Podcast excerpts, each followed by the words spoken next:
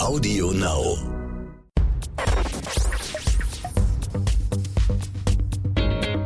Kreativität und Unternehmertum. Der Bertelsmann Business Podcast mit Isabel Körner. Herzlich willkommen zu einer neuen Folge des Bertelsmann Business Podcast Kreativität und Unternehmertum. Mein Name ist Isabel Körner, ich bin Wirtschaftsjournalistin und moderiere oft für den Nachrichtensender NTV. In dieser Podcast-Reihe spreche ich mit interessanten Persönlichkeiten aus der Bertelsmann-Welt. Es geht um Kreativität, es geht um Unternehmertum und es geht natürlich auch um Persönliches. Diese Folge ist eine ganz besondere Folge. Heute geht es nämlich um die Unternehmerpersönlichkeit und den Bertelsmann-Nachkriegsgründer Reinhard Mohn. Er wäre am 29. Juni 100 Jahre alt geworden. Reinhard Mohn hat sich nicht gescheut, auch anderen Verantwortung zuzutrauen, sie zu delegieren. Und genau das hat das Unternehmen Bertelsmann zu dem gemacht, was es heute ist. Ein erfolgreicher internationaler Medien-, Dienstleistungs- und Bildungskonzern mit mehr als 130.000 Mitarbeitern. Anlässlich des 100. Geburtstag von Reinhard Mohn ist ein besonderes Buch erschienen. Reinhard Mohn, ein Jahrhundertunternehmer. Und wir erfahren darin mehr über Mohns Prinzipien und die Erfolgsfaktoren seines Schaffens. Und genau darum geht es jetzt in den kommenden Momenten. Bertelsmann CEO Thomas Rabe und der Historiker und Buchautor Joachim Scholtisek sprechen mit der wunderbaren Autorin und Moderatorin Kollegin Amelie Fried auf dem blauen Sofa. Und ich wünsche euch ganz viel Spaß dabei und wichtige Erkenntnisse. Am 29. Juni diesen Jahres wäre Reinhard Mohn 100 Jahre alt geworden. Und das ist für uns der Anlass, ähm, heute seiner zu gedenken. Und zwar äh, denken wir an den Menschen Reinhard Mohn, aber wir beschäftigen uns auch mit seiner großen Unternehmerpersönlichkeit. Ich habe zwei Gäste, die stelle ich Ihnen auch gleich vor, aber lassen Sie mich zuvor ein paar Worte zu Reinhard Mohn ähm, sagen, denn nicht jeder von Ihnen kannte ihn persönlich.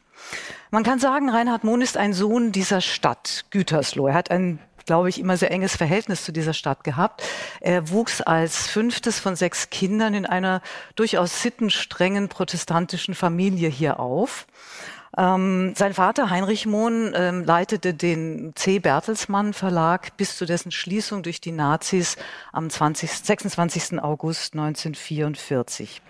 Als Reinhard Mohn Anfang 1946 dann aus amerikanischer Kriegsgefangenschaft in seine Heimatstadt zurückkehrte, da war sein Vater gesundheitlich nicht mehr auf der Höhe. Der älteste Bruder war gefallen, der nächste Bruder, der zweite, war verschollen. Ja, und so wuchs Reinhard Mohn, man möchte fast sagen, nolens volens, in die Verantwortung der Firmennachfolge hinein, obwohl er eigentlich andere Pläne hatte, denn er wollte eigentlich Bauingenieur werden oder Pilot.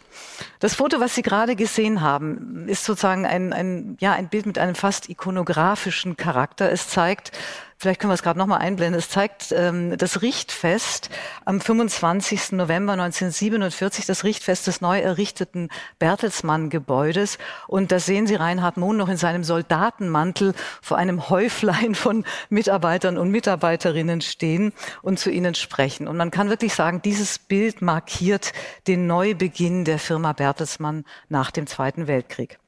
Ja, heute, 74 Jahre später, ist Bertelsmann ein international agierender Konzern mit knapp 133.000 Mitarbeitern und Mitarbeiterinnen in 50 Ländern.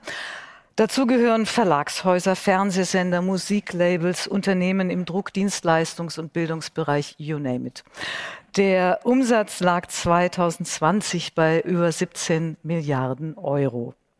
Ja, und all das, diese unglaubliche Entwicklung von diesem Moment bei dem Richtfest zu dem heutigen Weltkonzern, ähm, davon ist sehr, sehr viel Reinhard Mohn zu verdanken, der das Unternehmen ja bis 1981 leitete, danach in den Aufsichtsrat wechselte, dort nochmal zehn Jahre im Vorstand war und ich glaube bis zum Ende seines Lebens Ehrenvorstand blieb. Schon 1977 gründete er die Stiftungs Bertelsmann Stiftung, die über die Mehrheit der Firmenanteile äh, verfügt und die nicht nur unternehmerisch, sondern eben auch gesellschaftlich sehr stark wirkt. Anlässlich des 100. Geburtstages des Nachkriegsgründers Reinhard Mohn ähm, hat nun der sehr renommierte Wirtschaftshistoriker Professor Dr. Joachim Scholtisek ein sehr bemerkenswertes Buch über Reinhard Mohn geschrieben. Es ist eben nicht nur eine Unternehmerbiografie, sondern auch eine Unternehmensbiografie. Es sind wirklich ganz spannende äh, Zeugnisse, Abbildungen, Originalquellen darin zu sehen und es ist vor allen Dingen sehr anschaulich geschrieben, ganz toll zu lesen. Herzlich willkommen, Professor Dr. Scholtisek. Guten Abend. Mein zweiter Gast ist Thomas Rabe. Er ist seit 2000 im Unternehmen in verschiedenen Funktionen. Er ist ähm, seit 2006 im Vorstand und nun, glaube ich, im zehnten Jahr leitet er als Vorstandsvorsitzender genau. die Geschicke des gesamten Konzerns. Und er hat Reinhard Mohn noch erlebt, hat mit ihm zusammengearbeitet, wird uns über seine persönlichen Erinnerungen berichten, aber auch darüber, was das Verhältnis von Reinhard, äh, Vermächtnis, entschuldigen Sie, von Reinhard Mohn für den, für das Unternehmen Bertelsmann heute mhm. bedeutet. War das eines seiner Erfolgsgeheimnisse, Herr Rabe, dass er auf Kurs geblieben ist, dass er seinen Überzeugungen so treu geblieben ist? Ja, auf jeden Fall. Ich glaube, das ist für jeden äh, Unternehmer wichtig, dass er nicht nur ein klares Ziel hat, sondern dieses Ziel dann auch wirklich mit dem entsprechenden Fokus ähm, verfolgt. Äh, das gilt für unternehmerische Ziele, aber es gilt natürlich auch für die Werte, mhm. nicht wahr, die für jedes Unternehmen wichtig sind und insbesondere für, für Bertelsmann. Mhm. Und da ist sich Rainer Mohn nach, nach meiner Beobachtung, nach meiner Überzeugung sehr treu geblieben. Mhm. Welches sind die zentralen Werte, die ihn als Person, als Persönlichkeit geprägt haben? Was würden Sie sagen? Ich habe ihn 2004 kennengelernt. Ähm, er wollte mich sehen, bevor ich Finanzvorstand von, von Bertelsmann äh, wurde 2006. Und ich kam in sein Büro und er war exzellent vorbereitet. Äh, er saß an seinem, an seinem Schreibtisch am Kopf des, des, äh, des äh, Besprechungstisches, um genauer zu sein. Er hatte vor sich einen Block und einen, Schreib und einen, einen Bleistift und hat eine Gliederung gemacht für die Sitzungen. Wir haben die Dinge, wir haben die Dinge miteinander besprochen. Und ich hatte von Anfang an das Gefühl, dass er nicht nur dem Unternehmen sehr verbunden ist, sondern auch mit Menschen gut umgehen gehen kann, die wichtigen Themen anspricht.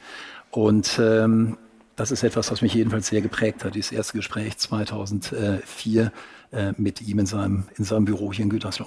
Also Interesse an Menschen, Zugewandtheit, ja, Zugewandtheit Fähigkeit, ganz genau, mit Menschen umzugehen. Ganz genau, ganz genau. Herr Professor Scholtesek, Sie haben Ihrem Buch den Untertitel ein Jahrhundertunternehmer gegeben. Das ist natürlich schon ein, ein, ein großes Label.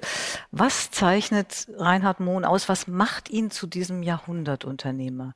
Ja, Sie haben recht, äh, Frau Fried. Das ist natürlich erstmal äh, erklärungsbedürftig, wenn man sagt, ein Jahrhundertunternehmer. Ähm, aber es gibt eben bestimmte Dinge, die bei ihm so deutlich sind, dass es dieses Label dann auch rechtfertigt. Das ist einmal ähm, das, was man mit Delegation von Verantwortung bezeichnen kann. Ähm, man muss sehen, dieses Unternehmen, das er übernimmt, er wird da ja in diese, äh, in diese, in dieses Unternehmen reingeworfen geradezu. Er ist ja nicht vorgesehen ähm, in, in, in, diesem, in, diesem, in dieser Nachkriegszeit, sondern das haben Sie vorhin gesagt, der älteste Bruder ist tot, der war dafür vorgesehen. Er ist, der zweite Bruder ist in sowjetischer Kriegsgefangenschaft. Er wird da äh, äh reingezogen und er muss sich überlegen, wie kann er, der da, davon eigentlich gar nicht äh, zunächst viel Ahnung hat, wie kann ich es eben schaffen, aus diesem Unternehmen etwas zu machen. Und dann ist es diese Delegation von Verantwortung, die ganz wichtig ist. Das ist für die damalige Zeit auch noch ungewöhnlich. Das ist also das Erste, was man äh, nennen kann. Er kann es nicht alleine machen. Das ist ein kleines Unternehmen am Anfang mit 80 Leuten äh, und das ist schon 1960, zehn Jahre später oder 15 Jahre später sind es 5000. Das heißt, er kann das im Grunde genommen nur machen, wenn er gute Mitarbeiter hat, die er für sein Thema begeistern mhm. kann, für seine Firma begeistern kann äh, und das kann er nur tun, wenn er selber Verantwortung abgibt. Und das ist eben so ein Managerdenken, was in der damaligen Zeit in Deutschland noch ungewöhnlich gewesen ist. Das war ja zum großen Teil noch patriarchalische Herren, Herr im Haus Standpunkt. Ja, ja. So waren die Unternehmer äh, aufgestellt in der Nachkriegszeit und das ändert er sehr, sehr stark. Vielleicht, wenn ich das noch sagen kann, es gibt noch weitere Dinge, die ihn zum Jahrhundertunternehmer machen. Da ist zum einen äh, die äh, Bereitschaft, äh, mit seine Mitarbeiter äh, dann eben auch zu beteiligen. Also Mitbestimmung. Das ist etwas, was ganz wichtig ist, was er in den frühen 50er Jahren schon beginnt. Äh, das bedeutet enge Zusammenarbeit mit dem Betriebsrat, ja. Anerkennung der Gewerkschaften, die also im Unternehmerlager damals also noch irgendwie nicht wirklich äh, als Sozialpartner angesehen gewesen sind. Also um es nochmal to put it in a nutshell, Delegation von Verantwortung, Transparenz, Mitarbeit und Mitbestimmung. Mhm, mh. Und all die Dinge, wenn ich das ergänzen ja. darf, prägen Bertelsmann nach wie, nach wie vor. Sie haben ja vorhin in der Anmoderation gesagt, inzwischen äh, über 130.000 äh, Mitarbeiter mit einer sehr, sehr breiten Aufstellung in unserem Geschäftsportfolio. Ein solches Unternehmen können Sie nur führen, mhm. wenn Sie Verantwortung delegieren, wenn Sie die richtigen Leute natürlich auch finden, an die Sie, an die Sie delegieren können und diese dann auch wirklich die Verantwortung übernehmen. Also auch das prägt uns nach wie vor. Und was Sie eben gesagt haben, nicht wahr? Dieser Interessenausgleich im Unternehmen, zu sagen, es gibt eben nicht nur den Gesellschafter, es gibt die Mitarbeiter, die Mitarbeitervertreter, die allgemeine Öffentlichkeit. Ja. Eigentlich eine frühe Form des Stakeholder-Ansatzes Ansatzes, nicht wahr? Ja. Nicht des Shareholder-Ansatzes, Stakeholder-Ansatzes. Und äh, das sind Dinge, die er begründet hat, die Bertelsmann nach wie vor sehr, sehr stark prägen. Und damit war er ja offenbar nicht nur seiner Zeit ein ganzes Stück voraus, sondern es war ihm auch nicht wirklich in die Wiege gelegt, denn er stammte ja wirklich aus einem sehr konservativen, auch sehr patriarchalischen Elternhaus wo kam dieser Impuls her, dass er sich auch getraut hat, da vertraute Pfade eben zu verlassen und da so mutig zu agieren? Also das ist natürlich die Frage, ist auch schwer zu beantworten, warum er eben aus diesem, aus diesem Milieu, aus diesem protestantischen Milieu, das ja ehrenhaft war, aber wieso er da raus, wirklich rausbricht und warum ihm das so besonders gelingt, das ist aus den Quellen leider nicht so genau hervorzunehmen. Aber mhm. äh, es ist ganz offensichtlich, dass es der Fall ist. Er ist eben anders als, sein, äh, als äh, die, seine Vorfahren. Das Unternehmen 1835 gegründet. Das ist natürlich sehr, sehr vornehm, aber auch ein bisschen betulich. Und er ist eben der große Macher, ja, der also auf einmal in den 50er Jahren ganz anders reagiert. Äh, diese ganze äh, Literatur des, äh, ja, also dieses aus, aus den Pfarrershaushalten, das spielt keine Rolle mehr. Es ist auch ganz klar, dass eben mit dieser NS-Literatur, mit der äh, Bertelsmann auch eben zu tun tun hatte, dass das gar keine Rolle mehr spielt. Er geht eben ganz, ganz neue Wege. Mhm. Und er versucht auch verschiedene Wege. Da ist er auch äh, etwas, äh, ja, er ist experimentell. In dieser frühen Bundesrepublik, das ist ja eine Goldgräberstimmung, das muss man mhm. sagen. Das ist anders als Klar. heute, Herr Rabe, ja, da, da, da, haben Sie einen schwereren Job in der oh, Hinsicht. Ja, aber das Reinhard ist, sagte damals, wir hatten deutlich mehr Ideen als Geld. Heute ist es leider manchmal umgekehrt, oder? Keineswegs. Ja, Bei Bertelsmann ja. ist es nach wie vor so, das Kapital war immer knapp. Äh, und das ist auch gut so, weil wenn das Kapital knapp ist, müssen Sie selektieren, dann müssen Sie sich genau überlegen, was, okay. Sie, was Sie tun. Dann arbeiten Sie auch ein Stück weit rigoroser. Das war bei Bertelsmann immer so, das ist auch heute noch so. Wir haben sehr viel mehr Ideen als Kapital und deswegen suchen wir uns dann die besten Ideen aus und das ist dann die Führungsaufgabe, diese besten Ideen noch tatsächlich mhm. zu finden. Mhm. Aber auch das zieht sich wirklich wie ein roter Faden ja. durch Bertelsmann, hat natürlich auch damit äh, zu tun, dass Bertelsmann und die äh, Mohn-Familie sich äh, gegen einen Börsengang entschieden hat, dagegen entschieden hat, Kapital Kapital von außen äh, aufzunehmen, was dem Unternehmen sehr, sehr gut tut. Aber das ist natürlich eine gewisse Restriktion, ja. mit der man dann arbeiten muss. Sie haben gerade ein wichtiges Stichwort genannt. Also jede Firma, die älter ist als 80 Jahre, muss sich ja irgendwann die Frage gefallen lassen oder selber stellen, ähm, welche Rolle hat das Unternehmen während der NS-Zeit gespielt. Ähm, Reinhard Mohn hat eine Studie in Auftrag gegeben, ich glaube es war 1998, eine unabhängige Studie, weil es ihm offenbar sehr wichtig war, klarzustellen, welche Rolle das Unternehmen eben gespielt hat und da auch die eine oder andere Legende ähm, aus dem Weg zu räumen.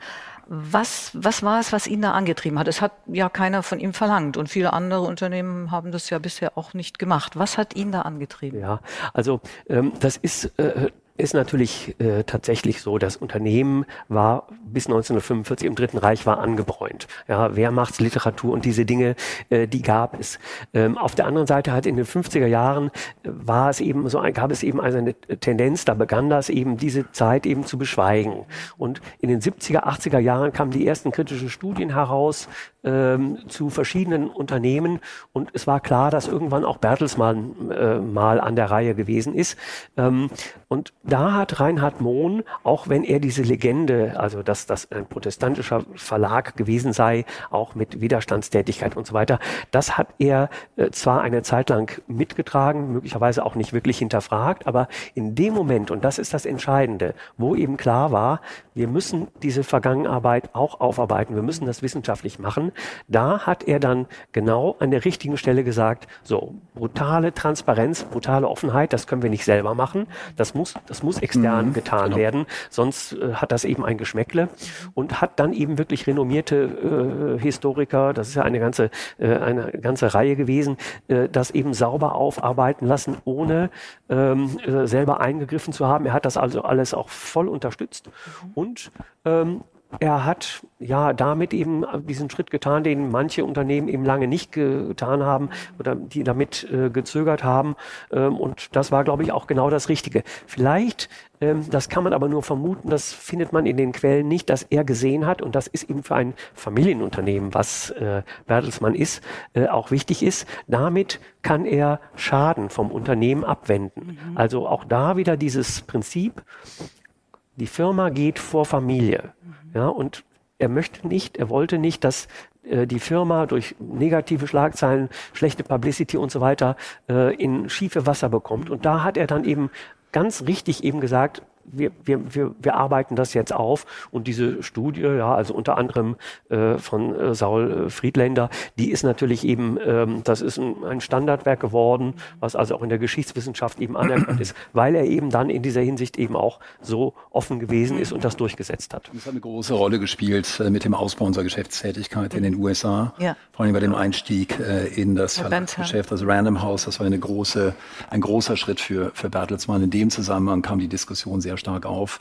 Und da war es genauso, wie Sie gesagt haben, Herr Scholtisek, so, dass das Unternehmen gesagt hat, wir arbeiten das auf und bekennen uns auch dazu. Und das war extrem wichtig.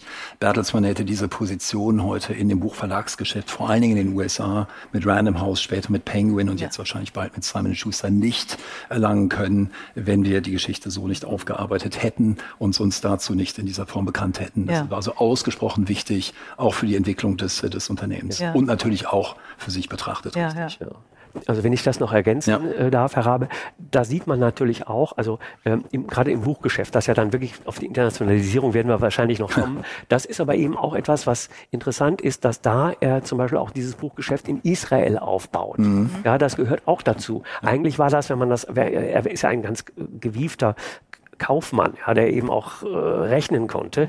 Mhm. Ähm, aber dieses Israel-Geschäft, das wäre irgendwie gar nicht so wichtig gewesen. Aber er hat es trotzdem gemacht, weil es eben auch dieses, wie gesagt, diese, die Demokratie, die liegt immer im Herzen, aber eben auch die Versöhnung mit Israel. Das war für, eine ganz, mhm. war für ihn eine ganz zentrale ja, ja. Frage, auch wenn sich das gar nicht rechnet. Ja? Also die Freundschaft mhm. mit Teddy Kollek, mhm. das ist eben etwas und auch die Zusammenarbeit, die sich dann bis in die äh, Bertelsmann Stiftung Zeit natürlich fortsetzt. Da hat man eben auch diese Kontinuität.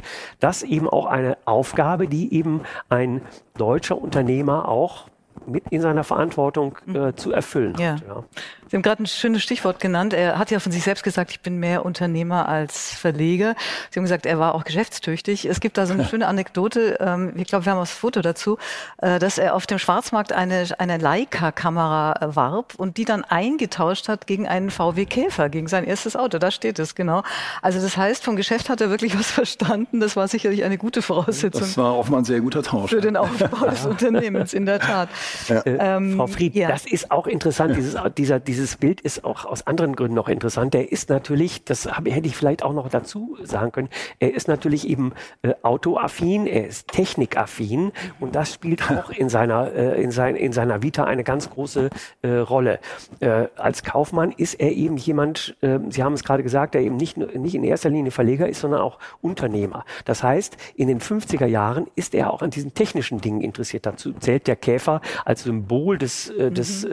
äh Wirtschaftswunders natürlich natürlich äh, dazu, aber eben er geht eben auch er, die, die, die, äh, das Printgeschäft, ähm, die technischen Entwicklungen, das ist für ihn eben auch etwas, was ausgesprochen wichtig ist. Er fährt in diesen ersten Jahren in die USA. Die, die USA sind für ihn natürlich eben auch eine, eine, eine, eine Model Nation geradezu und holt sich da die Anregungen eben auch für, für, äh, für die Computerisierung, mhm. die Automatisierung, die Rationalisierung. Er ist also auch technisch ja. jemand, der ähm, da auch kaufmännisch denkt, anders als eben so Verleger, die vielleicht irgendwo verträumt in ihrer äh, Stube ja. sitzen und Anmerkungen machen zu ihren Büchern. Also da ist er ja, eben auch, da ist er eben auch der Techniker. Also er hat auch ja den Traum, den Traum vom Piloten, glaube ich, und vom Bauingenieur oder also in diesen technischen Bereich eigentlich ja, rein. Ne? das hatte er schon eigentlich im, schon im, in der Abiturszeit. Das war eigentlich sein Ziel äh, und das setzt er dann auf irgendeine bestimmte Art und Weise als Unternehmer natürlich bei Bertelsmann äh, auch um. Bis zu Ariola, das heißt das Schallplattengeschäft, das ist ja auch was Technisches. Ja, Absolut. das gehört eben auch dazu. Und er ist natürlich in diesem Bereich in gewisser Weise Autodidakt. Er hat zwar Abitur, aber er hat kriegsbedingt kriegsbedingt kein Studium. Er hat nur eine rudimentäre Buchhändlerlehre. Trotzdem arbeitet er sich eben in diesen Verlagsbereich ein. Ich möchte das Stichwort Amerika äh, zum Anlass nehmen, ein kleines Tondokument ähm, anzusagen. Es gibt nämlich von diesem wundervollen Buch, über das wir heute Abend sprechen, auch ein Hörbuch, gelesen vom Schauspieler Walter Kreie. Und äh, wir hören jetzt einen kurzen Ausschnitt, da geht es auch ein bisschen um dieses Thema Führung und um äh, den Einfluss, den Amerika auf das Denken von Reinhard Mohn da hatte. Als Unternehmer war Mohn Autodidakt, der sich aus den Vereinigten Staaten anregen ließ. Modelle, wie sie bei General Motors praktiziert wurden, dienten dazu, Ideen für die Lösung der Führungsprobleme im eigenen Unternehmen zu finden. Mohns Führungssystem und das, was er Führungstechnik nannte, beruhte nicht auf einem abstrakt theoretisch fundierten Gerüst, was ihm ermöglichte, pragmatisch Akzente zu setzen. Trotz aller Sympathien erschienen ihm amerikanische Modelle als zu starr und gegenüber den Menschen als geradezu unbarmherzig. Seine Ansätze nahmen daher auf die deutschen Bedingungen stärker Rücksicht.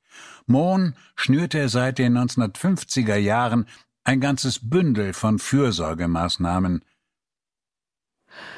Ein ganzes Bündel an Fürsorgemaßnahmen für seine Mitarbeiter mhm. und Mitarbeiterinnen. Was waren das für Maßnahmen im Einzelnen? Also da zählte äh, natürlich in erster Linie äh, diese Idee der Beteiligung ja. der Mitarbeiter. Ähm, und das bedeutet auch äh, eine pekuniäre Seite, dass er äh, schon relativ früh sieht, diese Mitarbeiter können eben auch in einer Zeit, äh, in der das Unternehmen in den 50er Jahren beispielsweise äh, sehr, sehr stark expandiert, am Unternehmen partizipieren, indem sie ihm Geld leihen. Ja, das heißt, Moment, es ist also die ganz Mitarbeiter und Mitarbeiterinnen haben dem Unternehmen Geld, Geld geliehen. Ja, und dann? Ja, ja, und damit wurde, damit konnte man natürlich, wie gesagt, das, das, das, das verzinst sich ganz prima. Ah. Aber in der Zeit, in den 50er Jahren, also das muss man wirklich eben. Ach, damals gab es noch Zinsen, Entschuldigung. Ja, ja. Haben wir ganz vergessen. Ja, genau. Äh, äh, in, in dieser Zeit war das Unternehmen durch diese starke Expansion mit dem Buchclub, wir werden da ja wahrscheinlich ja, noch, ja. Darauf, noch darauf zu sprechen kommen, äh, war wirklich klamm. Ja, und er sagt das eben auch selbst. Ja, das ist also, äh, er bekam von den Banken kein Geld und dann ist es eigentlich eine gute Idee, wenn man eben von seinen Mitarbeitern, die auf in einer Art und Weise beteiligt, dass man ähm, dann äh, eben auch Geld äh, zur Verfügung hat. Und das ist in den späten 50er Jahren und den frühen 60er Jahren dann eben auch äh, sehr, sehr, noch sehr, sehr stark ausgebaut äh, worden. Das heißt also, die Beteiligung äh, der Mitarbeiter, das ging dann bis zu Preisausschreiben, an mhm. denen er... Da gab es äh, ein, ein, tolles Preisausschreiben, ja. wenn ich Chef wäre. Ja, ne? genau. Ja, das ist also, da ist dann auch wieder die Mitarbeiterbeteiligung, ja. die eben,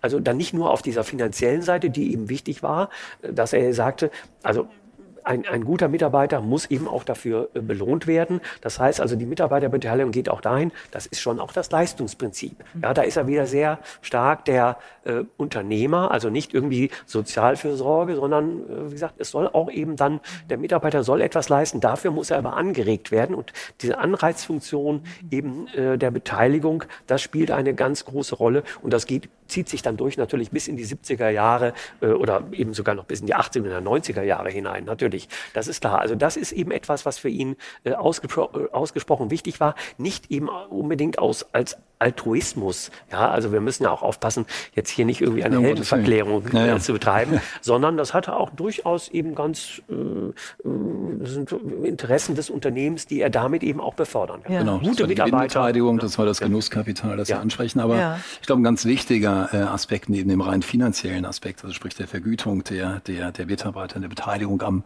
am Erfolg, ist natürlich auch der Umgang mit den Mitarbeitern. Mhm. Ja?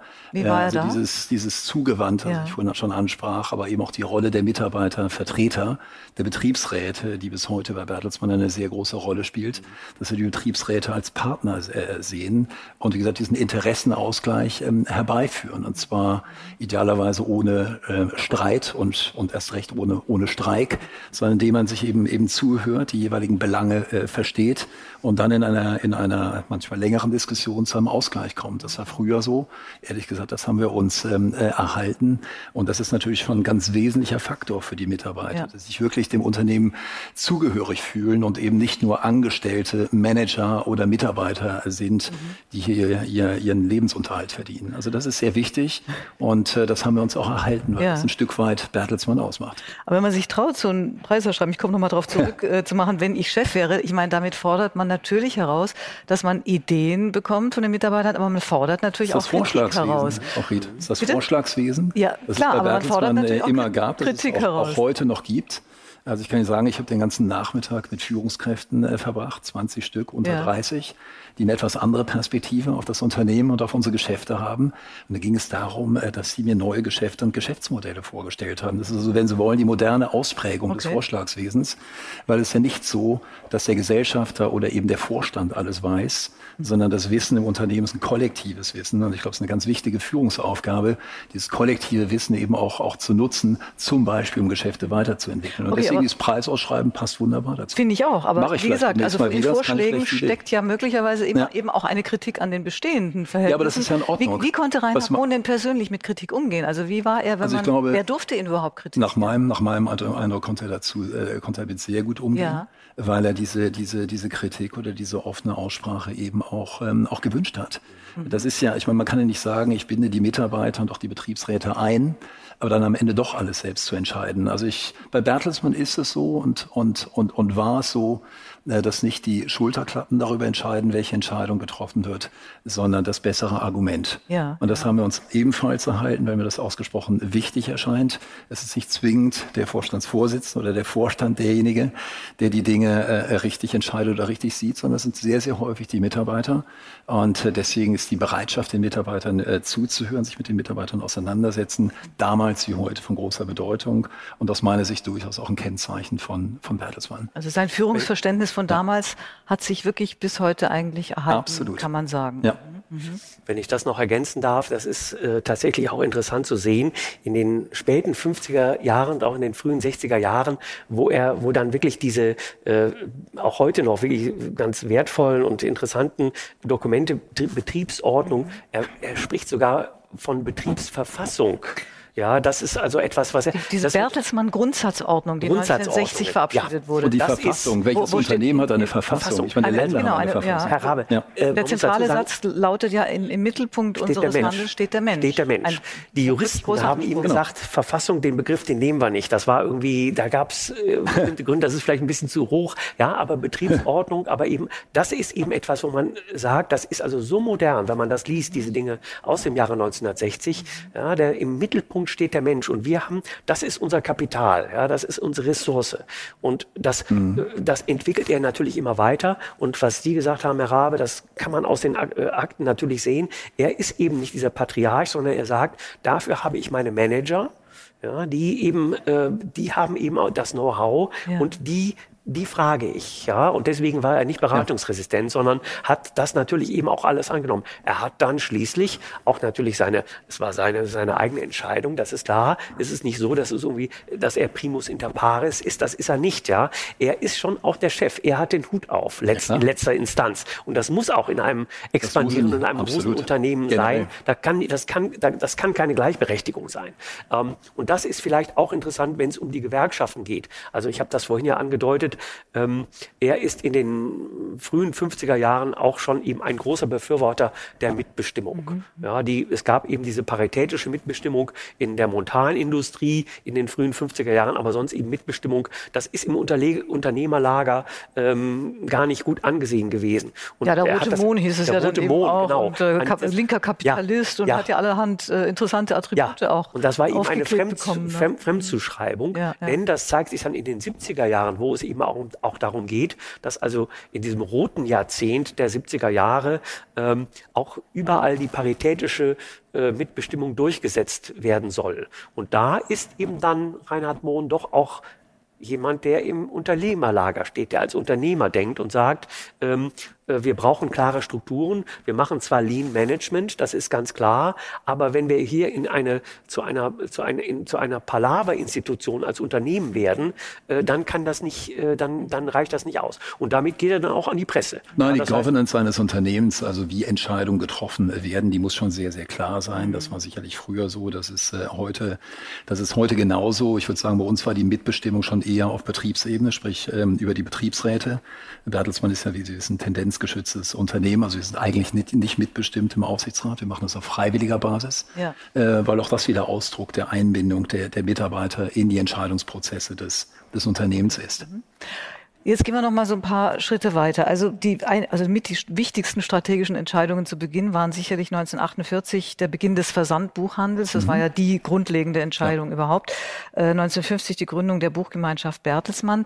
Und dann kam ja relativ bald kann man sagen auch die Internationalisierung. Dann ging der Buchclub als erstes nicht deutschsprachiges Land nach Spanien. Warum ausgerechnet Spanien? Ja, das ist wirklich, das ist, äh, das ist interessant. Ähm, mit, mit dem Buchclub. Das war ja wirklich das Prinzip, dass man sagt, äh, man trägt das Buch zum Leser. Mhm. Das war in der Bundesrepublik in den 50er Jahren äh, ganz wichtig, ähm, denn das war eine lesehungrige Gesellschaft, gerade nach dem Dritten Reich. Das, das war eben eine Kulturgesellschaft. In, die Bundesrepublik war eine Lesegesellschaft. Aber es gab eben Schichten und Milieus, die die, die, die waren mit an Bücher gar nicht gewöhnt. Das können wir uns heute kaum noch vorstellen. Das heißt also mit diesem Angebot eben, ihr könnt bestimmte Bücher lesen, das heute äh, erscheint uns das auch ein bisschen äh, patriarchalisch, aber das war eben wirklich der Versuch, äh, die, die, die, Deutsch, die Bundesrepublik Deutschland zu einer Lesergesellschaft zu machen. Das funktionierte ausgezeichnet, ja, das, das, das, das Geschäft ging ab wie, wie verrückt. Und diese Idee konnte natürlich dann auch in andere Länder, ähm, in andere Länder ähm, fortgesetzt werden. Spanien zu dieser damaligen Zeit auch noch eine Diktatur, ähm, äh, aber auch eine Kulturgesellschaft, ein Kulturland, ähm, sehr stark agrarisch noch geprägt, aber mit Potenzial. Und da hat ähm, Reinhard Mohn äh, gesehen, wir können also einerseits eben das, den Lesehunger befriedigen.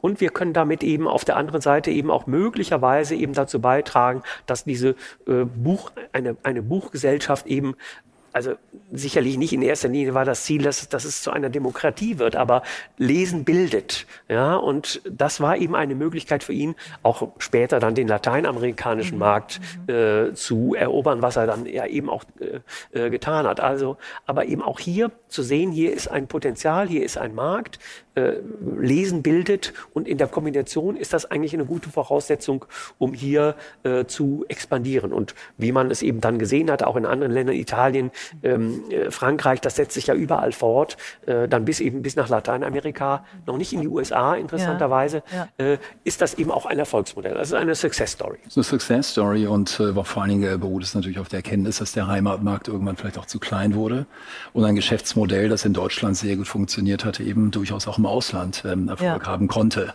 Und das war natürlich schon ausgesprochen, ausgesprochen mutig, diesen, diesen Weg zu, zu gehen. Und damit hat er die Grundlagen geschaffen für die Internationalisierung von Bertelsmann. Wir haben ja vorhin gehört, Bertelsmann ist inzwischen in, in über 50 Ländern mhm. weltweit äh, tätig. Das sehen wir ganz sicherlich nicht heute, wenn dieser Schritt äh, damals äh, mit dem Club, sage ich jetzt mal, also im Lesering, nicht gemacht worden, worden wäre. Aber der Schritt nach Amerika war schon ein ganz besonderer. Ja. Also 1978 hielt Reinhard Mohn eine Rede vor der Chamber of Commerce in New mhm. York. Dann kam eben der Kauf von Bantan Doubleday Dell und 1993 wurde dann das Bertelsmann Building eingeweiht.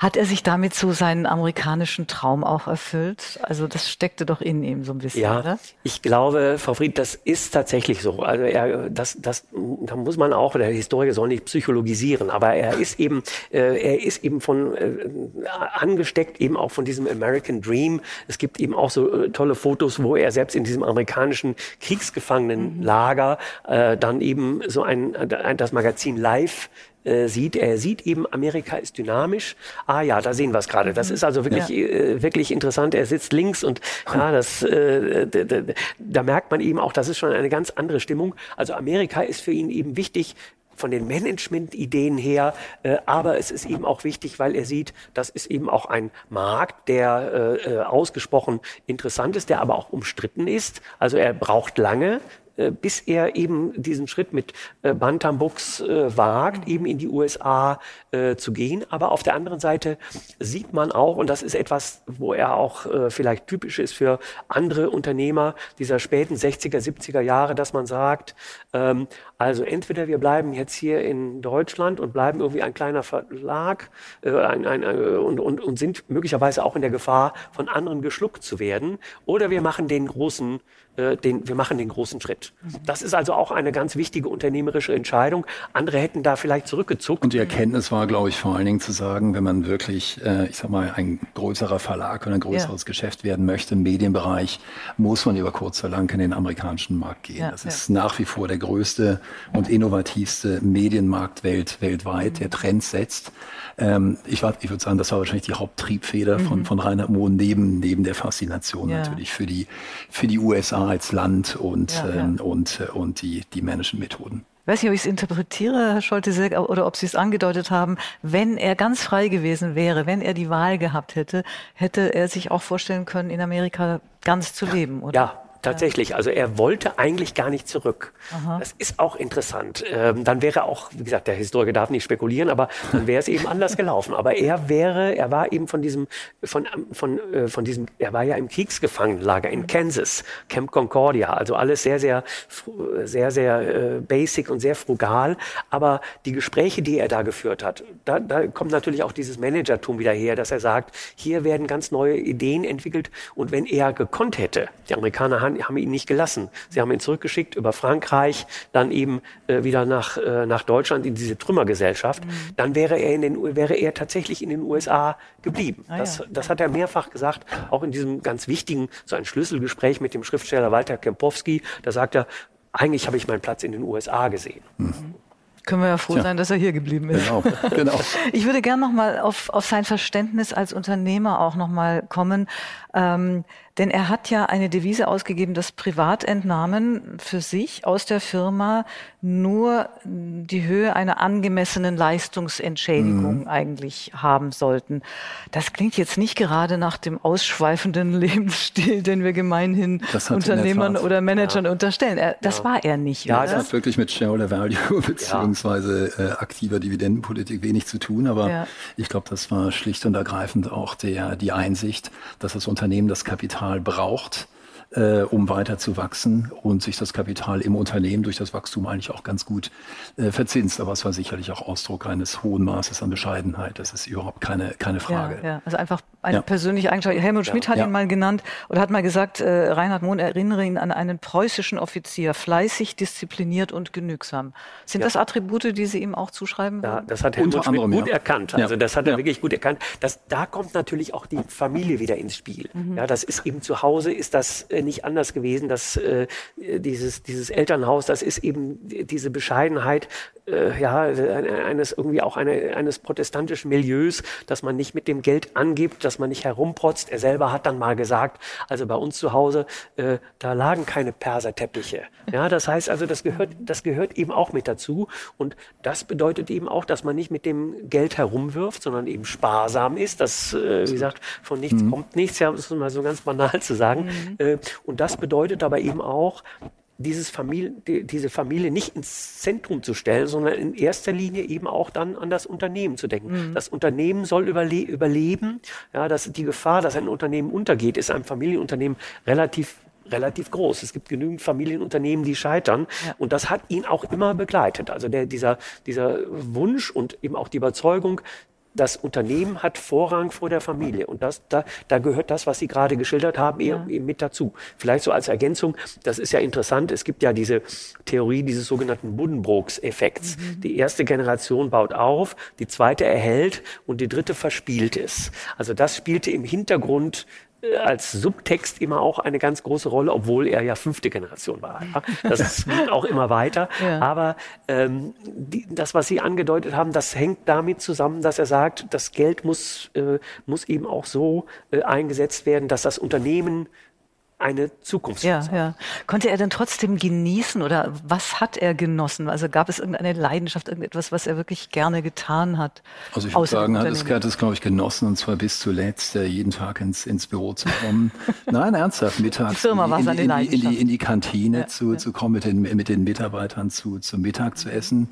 Ich glaube, wenn ich, das, wenn ich mich recht erinnere, die Reisen nach, nach, nach, nach Mallorca, die Wanderung, das Radfahren, natürlich die Zeit mit der, Alles mit der Familie. Sehr bodenständig sehr, sehr bodenständig. Aber wenn ich das noch ergänzen darf, das, äh, das ist etwas, was Bertelsmann sich auch erhalten hat. Mhm. mhm. Ja, ich meine, müsst ja vorstellen, ich finde Bertelsmann in der Größe, in der wir heute sind, weltweit tätig, mit Sitz in, in, in Gütersloh, das, das prägt. Ja, das ja, ist wirklich dieses bodenständige, ja, verwurzelte, äh, nicht dieses, ich sag mal, übertriebene, nicht wahr, angeberische.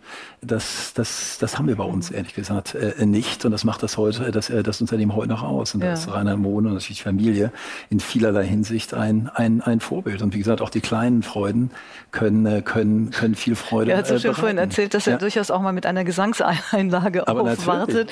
Und gefeiert ähm, wurde bei Bertelsmann ja nun auch. Also so ist ja, ja. nicht. Ich war die verschiedenen Feierlichkeiten bei Bertelsmann äh, sind legendär. und sind, sind legendär. Es ist also nicht so, dass hier nur, äh, nur Askese herrschte, sondern, sondern hier wurde auch, hier, hier wurde, wurde auch, gefeiert. Das konnte Reinhard Mohn auch wirklich genießen. Da konnte er sich auch das Eindruck. richtig mal reinwerfen und mal genau. entspannen. Und, Absolut. Und, und, und das gehört auch dazu. Also ja, ich glaube, dass, ja. dass, dass, dass, dass das Leben schon die beiden Seiten haben muss. Ja. Wenn ich das auch noch ergänzen kann, das ist natürlich in diesen Quellen, dann schaut man eben auch, man, man versucht eben zu sehen, ist er denn eigentlich nur damit beschäftigt, eben auch Grundbetriebsordnungen, äh, Betriebsverfassungen zu verfassen oder ist da eben, sind da eben auch andere Seiten? Das findet man natürlich im Geschäftsverkehr wenig, das ist klar. Aber auf der anderen Seite in diesen äh, Bilddokumenten, wo er sich auch so ganz zeigt, wie er gewesen ist, das ist eben interessant. Heute würde man sagen Work-Life-Balance. Mhm. Ja, und die hatte er natürlich. Das heißt, er lässt sich zum Beispiel, wenn er Interviews führt, dann geht er sehr, sehr gerne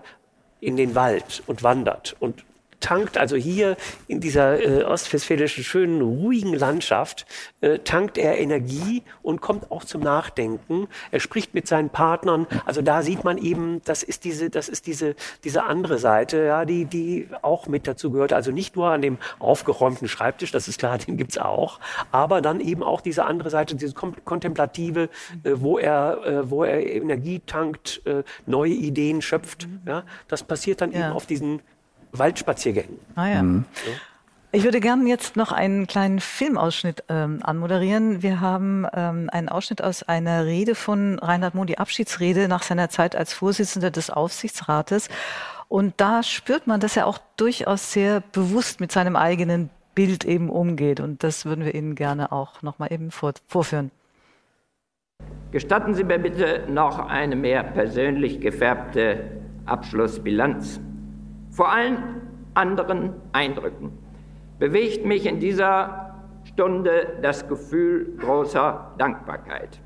Es war mir vergönnt, mein Leben nach den Grundsätzen zu gestalten, die ich mir am Anfang meiner beruflichen Laufbahn als persönliche Orientierung gesetzt hatte. Dass sich diese Ziele als realisierbar und erfolgreich erwiesen haben, hat mich in hohem Maße befriedigt ich habe eine unternehmerische Chance gesucht und eine außergewöhnliche Herausforderung gefunden. Ich hatte mir gewünscht, die Grenzen meiner Kraft an einer lohnenden Aufgabe zu messen und zu erfahren. Rückblickend erkenne ich, dass ich eine derartige Herausforderung während meiner gesamten 45-jährigen Berufstätigkeit erfahren habe. Es war eine gute Zeit des Gestaltens und der Bewährung.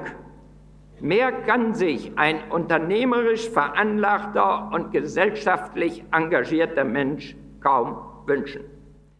Ja, ein unternehmerisch veranlagter, gesellschaftlich engagierter Mensch. Für manche, das haben wir ja vorhin schon gehört, war er ein sozialer Kapitalist, der Rote Mond, diese seltsamen Zuschreibungen. Er sagt aber an der Stelle oder an anderer Stelle hat er gesagt, die haben mich nicht verstanden. Die haben gar nicht verstanden, was ich eigentlich will. Worin bestand dieses Missverständnis? Dass er oft so falsch gesehen wurde oder dass ihm diese Etiketten aufgeklebt wurden? Ja, äh, das ist äh, das ist interessant. Ich glaube auch, die Journalisten, viele Journalisten haben das äh, versucht, dadurch, dass er eben diese Nähe zu den Betriebsräten mhm. hatte. Da war er schon auch ähm, ja, und eben auch die, die Gesprächsbereitschaft mit den Gewerkschaften, da war er schon außergewöhnlich, ein Fabeltier. Mhm. Das war damals das wirklich nicht. so ja, das, ist, das ja, war damals ja, das ungewöhnlich, war, etwas gegen den, gegen den Strich, aber natürlich äh, genau richtig, ehrlich gesagt. Und äh, wie ich vorhin, vorhin von der Leute. Aber damit wird man schon zum Sozialisten. Oder wurde man Ja, damals? das waren damals die Maßstäbe. Ich glaube, auf den Gedanken, das heute als Sozialismus zu bezeichnen, äh, käme keiner mehr. Aber mhm. das waren damals offenbar andere Zeiten und, andere, und andere Maßstäbe.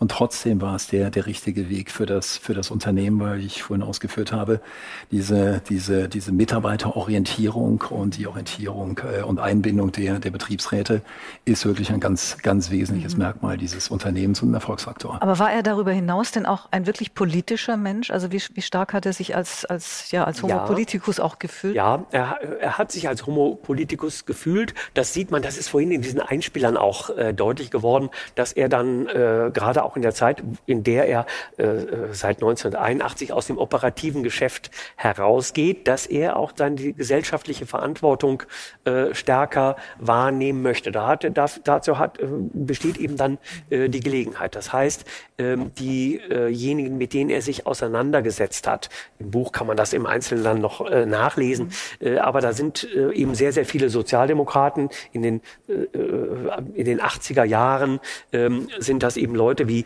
Georg Kleber, ja, also ein, eine, eine führende Persönlichkeit, also des, der, der, der SPD. Ja, genau. Und äh, aber jemand, der eben auch, sagen wir so, ein kaiserlicher Sozialdemokrat, wenn man es mal so sagt, ja, also alt, äh, Sozialdemokrat alter Schule, ähnlich wie natürlich äh, Helmut Schmidt. Dann in den 90er Jahren aber eben auch diese Nähe zu äh, Sozialpolitikern der CDU, wie Kurt Biedenkopf, das Bild ist auch vorhin mal aufgetaucht, äh, Horst Telschik, ja, das heißt also mhm, genau. diese Nähe, äh, eben, äh, dass er sagt, die, wir haben als Unternehmen und ich habe als Unternehmer, habe ich auch eine Verantwortung für die Gesellschaft zu wirken. Also da ist er tatsächlich eben auch ein, ein, ein politischer Mensch. Ähm, Unternehmer halten sich, haben sich ja häufig eben so zurückgehalten, auch in der, das gehört eben zu der, zu der Schwäche des Unternehmertums im 20. Jahrhundert, dass sie sich irgendwie rausgehalten haben. Er ist jemand, der eben auch dann politisch gestalten, nicht selbst gestalten möchte, aber er möchte anregen. Er gibt auch keine also natürlich gibt er auch Ratschläge, aber er möchte, an, er möchte in erster Linie Anstöße geben und das tut er ähm, sehr, sehr stark. Also mit seinen Ideen zu, zur Sozialverfassung in der Zeit der Wiedervereinigung ist er sehr aktiv. Äh, es geht um die Verringerung der Arbeitslosigkeit, die ihn, die, die ihn, ähm, die ihn äh, bewegt. Dann geht es eben darum, das ist sogar ganz berührend, wenn man das sieht, dass er sieht, diese Gesellschaft geht durch den, die verändert sich durch den Wertewandel mhm. ähm, der, in der in der Bundesrepublik.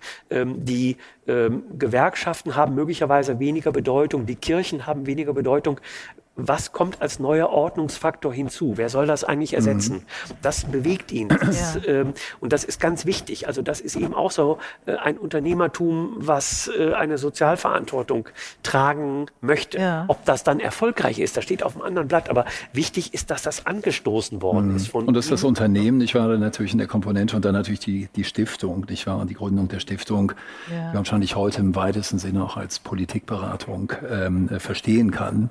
Und vor allem allem den Wunsch, nicht wahr, Unternehmertum oder das, was in, in Unternehmen gut funktioniert, eben auch auf die, die Politik beziehungsweise die, die Verwaltung zu, zu übertragen. Das ist ja auch durchaus durchaus ein, ein politisches Thema. Ja. Ich war, da war die, da war die Stiftung, da glaube ich wirklich ein sehr. Wir sehr kommen gleich nochmal auf die Stiftung. Ich möchte aber nochmal nachfragen, weil Sie sagen, im Großen war er ein politischer Mensch. Er hatte aber kein besonderes Interesse an, an so Berufs- oder Lobbypolitik, also so Unternehmerverbände und sowas. Ich glaube, das hat ihn nicht sonderlich interessiert. Warum nicht? Weil da hätte er ja durchaus auch Einfluss nehmen können. Ja, das ist aber nicht so sein, das ist einfach nicht sein Stil. Ja, also da irgendwie im Hinter, Hinterzimmer äh, Lobbypolitik zu machen, das, das, das, das. so Vereinsmeier Spielerei, das fand er, fand ja, er doof, das, glaube ich. Das, ja. das, das, mochte er nicht und da, damit konnte er auch nichts anfangen. Äh, Vereinsmalerei das, und Gremien, die Gremienhengste und diese Leute, äh, das, ist, das war ihm ein Graus. Also das, das, das, das wollte er nicht. Das kann, das muss ich sagen, das habe ich auch mit großer Zustimmung dann gelesen und äh, auch entsprechend äh, äh, bewertet. Mhm. Ähnlich auch, also da ist er eben auch, das ist dann eben diese spezifisch Mohnsche ähm, äh, Bescheidenheit, auch dass er also nicht dieses große Rad in irgendeiner irgendwelchen, in irgendwelchen Verbänden spielen möchte. Das war ihm, das war ihm suspekt. Genauso wie er dann übrigens, übrigens auch äh, mit dieser, äh, mit der, mit der Hamburger Medienszene, ja, also Gruner und Ja und die, wie gesagt, diese, äh, die, diese Leute vom Stern und äh, das, da hat er auch immer einen gewissen Abstand äh, gewahrt, damit also irgendwie Champagner und Champagnerpartys auf Sylt, das war nicht unbedingt sein Ding. Das ist äh, mhm. ja und, und und und und die dicken Jaguars zu fahren, ähm, das ist äh, das ist also das das mochte er nicht. Also das da, da ist er eben auch in erster Linie wieder Unternehmer, der für sein Unternehmen in Gütersloh mhm. äh, steht. Das ist übrigens noch ein interessanter Aspekt, wo ich jetzt gedacht habe in dieser Corona-Zeit, ja, Global Village. Ja, er hat immer zu Gütersloh gestanden, hat dann ja irgendwie ist dafür auch irgendwie wirklich nicht angefeindet worden, aber hat mir immer gesagt, also Gütersloh, warum geht er denn nicht nach Berlin oder nach mhm. äh, nach Frankfurt? Er hat dazu immer gestanden und heute würde man sagen, also man kann einen globalen Konzern von, ich weiß nicht, wie Sie es sehen, Herr Raber, man kann eben ohne Probleme äh, so ein, ein, ja. ein, ein, und das hat er mit großem Selbstbewusstsein gesagt, wir können das auch von Gütersloh machen. Wobei ja. natürlich auch klar war, ich finde, Gütersloh ist für uns ein extrem wichtiger Standort mit über 11.000 Mitarbeitern, aber wir sind natürlich wirklich weltweit tätig. Also ich glaube, ein ja. Mediengeschäft im engeren Sinne von Gütersloh auszuführen, wäre schon etwas schwieriger. Das wäre jetzt halt in Köln und in Hamburg und in Berlin und in München. Aber das eine schließt das andere nicht, nicht, nicht, aus. aus. Das Unternehmen ähm, hat hier seinen, seinen Sitz. Das äh, war so und das, das bleibt so. Und das ist überhaupt kein Widerspruch zu der, zu der globalen Expansion. Das gilt übrigens für viele deutsche Unternehmen. Mhm. Jetzt kommen wir auf die ja. Stiftung zu sprechen. Wir ja, haben ja gerne. vorhin schon das Thema Nachfolge angesprochen und schon 1977, was ja sehr, sehr früh war, hatte Reinhard Mohn offenbar eben die Idee, diese Stiftung zu gründen, in der externe und Familienmitglieder mhm. eben miteinander wirken. Ähm, was, was genau war der Gedanke hinter dieser Stiftungsgründung? Können Sie uns das noch mal ein bisschen genauer beschreiben? Also ich glaube, das war, jedenfalls sehe ich das so, auch so eine, eine, eine Rückschau, eine, eine besondere Ausprägung der gesellschaftlichen Verantwortung mhm. äh, des, des Unternehmers, auch etwas, etwas zurückzugeben. Ich meine, wir haben ja Reinhard Mohn eben in dem Bilddokument beziehungsweise in seiner, in seiner Rede gehört, nicht wahr? Diese Dankbarkeit, Erfülltheit und wahrscheinlich der Wunsch, auch etwas, etwas zurückzugeben. Ja. Aber gleichzeitig wahrscheinlich auch die Einsicht, dass, ich sage mal, eine Unterstützung Unterstützung der Politik, der Verwaltung, nicht wahr, erforderlich ist und dafür eine Stiftung, in dem Fall die Bertelsmann Stiftung, einen sehr guten Beitrag leisten kann, einfach bessere Entscheidungen mhm. in verschiedenen Bereichen zu, zu, zu fällen auf der Grundlage von Fakten und Analysen, mhm. die die Stiftung aufbereitet hat und immer noch aufbereitet und dabei eine große Rolle spielt mhm. in Unterstützung politischer Entscheidungen. Ja. Wo also sehen so Sie heute den Schwerpunkt, also der, der Stiftung heute? Gut, die Schwerpunkte der Stiftung sind, äh, sind, sind bekannt. Es geht um, um, um Bildung, es geht ums Gesundheitswesen und so weiter. Also die Stiftung hat sich natürlich im Laufe der Zeit dann auch, auch entwickelt und, und neue Themen ähm, äh, definiert. Im Medienbereich war die Stiftung dann, dann nicht, mehr, nicht mehr tätig. Äh, das war in den Anfängen so, aber das äh, hat die Stiftung dann eingestellt, weil wir natürlich auch nicht wollten, dass es einen wie auch immer gearteten Interessenkonflikt gibt mit dem, mit dem Unternehmen, dass es dann am Ende heißt, die Stiftung ist nur dazu da, dem Unternehmensinteresse zu dienen. Äh, das ist nicht der Fall und die Dinge sind auch ganz klar voneinander, voneinander getrennt. Und in, Bereich, in diesen Bereichen hat die Stiftung äh, nicht nur ein großes Fachwissen, sondern auch einen entsprechenden Einfluss, übrigens nicht nur in, in Deutschland, sondern inzwischen, inzwischen weltweit. Mhm. Aber die Familie hat eben genügend Einfluss, dass man eben sagen kann, letzten Endes ist es dann doch noch ein Stück weit ein Familienunternehmen. Aber selbstverständlich. Ja, nee, die Familienprägung ist, ja. ist da und die, die, die, die bleibt auch da. Natürlich über die, über die, die, die Gesellschafterstruktur bei Bertelsmann, über die Ausübung der, der Stimmrechte, nicht wahr? Die liegt mhm. ja bei der, bei der Familie und nicht bei der, bei der Stiftung. Die Stiftung hält äh, Kapitalanteil, aber eben keine, keine, keine Stimmrechte. Nein, diese Prägung ist, äh, mhm. ist, ist gegeben und diese, diese Prägung ist, ist gewollt und diese Prägung steht sehr, sehr stark stark für Kontinuität bei, bei Bertelsmann. Etwas, was uns äh, ehrlich gesagt auch geschäftlich sehr zugutekommt ähm, weil gerade wenn wir zum Beispiel mit Geschäftspartnern unterwegs sind, die natürlich wissen wollen, nicht wahr, wie langfristig das Unternehmen ausgerichtet ist, wie ja. kontinuierlich wir tatsächlich arbeiten und wie verlässlich die ganze Sache ja, ist. Und ja. da ist es natürlich schon ein Argument zu sagen, das Unternehmen ist 186 Jahre alt, inzwischen in der siebten Generation, investiert und entwickelt Geschäfte äh, langfristig. Das sind für uns, wenn ich das so sagen darf, als Unternehmen auch echte Wettbewerbsvorteile, mhm. äh, weil sie uns eben unterscheiden von vielen anderen Unternehmen, die eher kapitalmarktorientiert sind und möglicherweise sehr viel kurzfristiger orientiert mhm. sein müssen, als wir es sind. Jetzt hatten wir ja vorhin diese Grundsatzordnung erwähnt, diese wunderschöne ja. Verfassung, der im Mittelpunkt all unserer Überlegungen steht der Mensch, ihm zu dienen, ist erste Aufgabe unseres Unternehmens. So ist es damals formuliert worden. Das ist ja wirklich ein hoher Anspruch. Können Sie denn wirklich heute noch in dieser, in diesem Umfang erfüllen? Also wenn Reinhard Mohn Sie heute arbeiten sehen würde, wäre er unter diesem Aspekt mit Ihnen zufrieden? Ja, also ich, ich glaube schon, dass wir als, als Unternehmen, dass bei uns sehr der Mensch nach wie vor im Mittelpunkt äh, steht. Äh, der Mensch, aber natürlich auch die, letztendlich die, die Mitarbeiter. Ich meine, wir sind ein, wir sind ein Unternehmen, das, das, das von seinen Mitarbeitern abhängig ist und dem Wissen der, der, der Mitarbeiter. Ich meine, wenn Sie sich anschauen, was wir im Medienbereich äh, machen, welcher Breite wir tätig sind, welche Inhalte wir, wir erzeugen und, und, und vermarkten, das kommt letztendlich von unseren, von unseren Mitarbeitern. Also der Wert des Unternehmens, wenn man das so ausdrücken ja. will, steckt ganz wesentlich in den Mitarbeitern und in den, in den Köpfen der Mitarbeiter.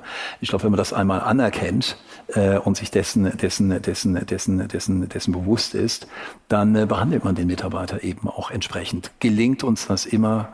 Ganz sicher nicht äh, machen wir im Umgang mit den Mitarbeitern und teilweise auch den Mitarbeitervertretern Fehler. Ganz sicher muten wir den Mitarbeitern einiges zu, gerade dann, wenn harte Entscheidungen zu treffen sind, wenn zu restrukturieren ist, wie ähm, was weiß ich im letzten Jahr, im, im Corona-Jahr natürlich der, der Gürtel enger geschnallt werden muss. Ja, wir bemühen uns, das immer im Ausgleich zu tun ähm, und, äh, und die Dinge, ähm, die Dinge vernünftig zu machen, wie gesagt, mit Blick auf die, die Mitarbeiter. Mhm. Ähm, das gelingt uns nicht immer, aber ich würde sagen, es gelingt uns recht gut, gerade auch im Vergleich mit, mit vielen anderen Unternehmen. Wenn Sie das jetzt äh, formulieren müssten, was, was ist das Vermächtnis von Reinhard Mohn, wenn Sie jetzt auch von außen, Herr Professor Scholtesek, auf das Unternehmen schauen? Was ist dieses Vermächtnis und ist es so, dass es tatsächlich am Leben ist, dass es weitergeführt wird? Wie, wie, würden Sie es mit dem Blick von außen betrachten, mit dem akademischen Blick? Ja, klar, da man hat den, das ist auch ganz gut, dass man diesen, diesen Blick von außen mhm. hat und nicht selber so äh, stark mit äh, drinsteckt. Aber ähm, das Vermächtnis ist, und das ist, glaube ich, das äh, dann auch der Blick auf das Jahr 2021, dass man sagen kann, ähm, er hat äh, so weit vorausgesehen, dass dieses Unternehmen in seiner Zeit schon zukunftsfähig war. Das ist, glaube ich, irgendwie eine zentral, eine, ein, ein, ein zentraler Punkt, dass er selber zum Beispiel gesagt hat, äh, wir haben das Nachfolgeproblem Mohn. Ja, Nachfolgeproblem Reinhard Mohn. Also er hat diesen Abstand auch zu sich selbst. Und das eben zu sehen, wie mache ich dieses, wie sorge ich dafür, dass auch nach mir äh, dieses Unternehmen als Familienunternehmen Bestand hat. Also das ist ein, ein Vermächtnis äh, das äh, bemerkenswert ist sogar. Also Historiker müssen ja diesen Abstand auch wahren, aber irgendwie ist es schon auch, also mich hat das, mich hat das schon auch fasziniert, dass das so funktioniert mhm. hat. Äh, und ähm, auch wieder als Außenstehender ge äh, gesagt, also ich sehe auch in diesem jetzigen Unternehmen Bertelsmann, sehe ich noch sehr, sehr viel Reinhard Mohn. Ja, nein, ist wirklich so. Also ich, ja. ich ist gut, dass Sie es sagen, als ja. Außenstehender mit der, mit der nötigen Distanz, sich sehr intensiv mit Reinhard Mohn und Bertelsmann beschäftigt hat, aber wir sehen das in der Tat auch so. Und zwar nicht, weil wir sagen, das ist das Vermächtnis, sondern weil wir es nach wie vor für richtig halten für das Unternehmen und weil wir nach wie vor auf diese Art und Weise ausgesprochen erfolgreich arbeiten können. Und zum Vermächtnis, neben dieser Kontinuität, die Sie ansprachen, gehört natürlich auch, ich sag mal, das Unternehmerische. Wir haben eben über den, den Lesering gesprochen, aus dem ist ja nun das Buchgeschäft entstanden, aus dem ist das Musikgeschäft entstanden, aus dem sind die diversen Dienstleistungsgeschäfte entstanden.